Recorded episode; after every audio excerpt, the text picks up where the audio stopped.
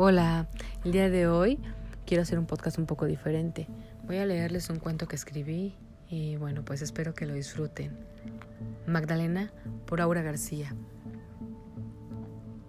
Lágrimas inmensas escurrían por las mejillas de Magdalena a la menor provocación.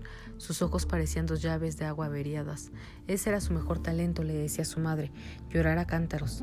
No podía evitarlo, y cuando comenzaba, nada podía detenerla. Sus hermanos se burlaban y le ponían apodos. Llorona, chilletas, lagrimosa, la llamaban. A veces era tan compulsivo su llanto que no podía llevar una vida normal, casi no tenía amigos y mucho menos novio, se había aislado del mundo, entonces una amiga de su mamá le había sugerido sacarle provecho a aquel talento.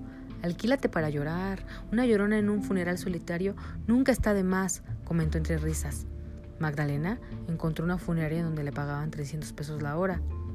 Iba dos o tres veces a la semana, nada mal para alguien como ella. Estaba llorándole un muerto que nadie fue a ver por última vez cuando de pronto escuchó un ruido raro, como una especie de golpeteo.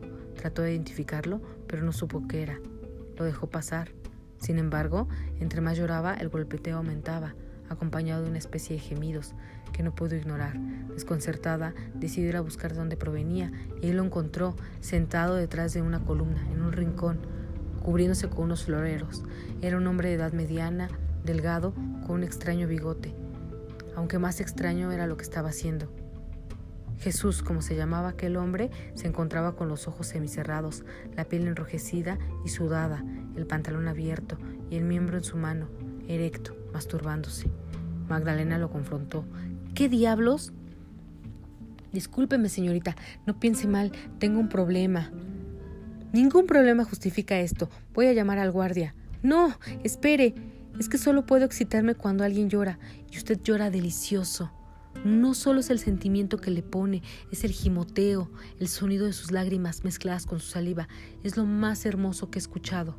Magdalena, sin saber qué hacer, se alejó rápido, pero el hombre la siguió y le propuso algo. ¿Cuánto gana aquí por hora? Le pago el doble por una hora con usted a solas. No soy una puta.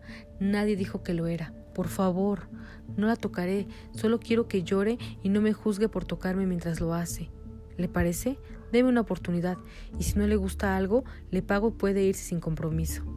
Magdalena dudó, pero curiosa aceptó y se dirigieron a un hotel.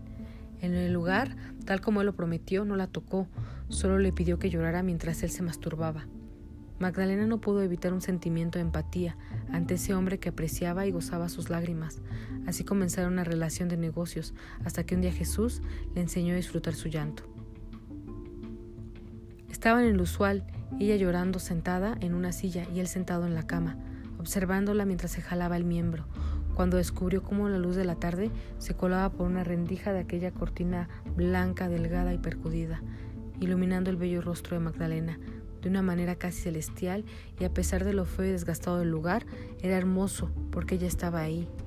No pudo evitar acercarse. Caminó hacia ella mientras ambos se miraban sin parpadear, estiró, estiró su mano y ella se levantó para besarlo, en tanto él tocaba delicadamente su seno. Despacio desabotonó su vestido y ambos lo dejaron caer.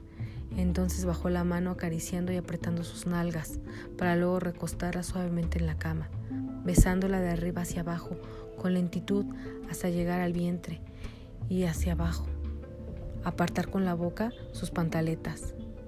En ningún momento Magdalena dejó de llorar, y cuando el orgasmo llegó para ambos, lo comprendió. Había vivido para ese momento, y no eran lágrimas de tristeza, sino de placer. Fin. Bueno, pues espero que les haya gustado y hasta la próxima.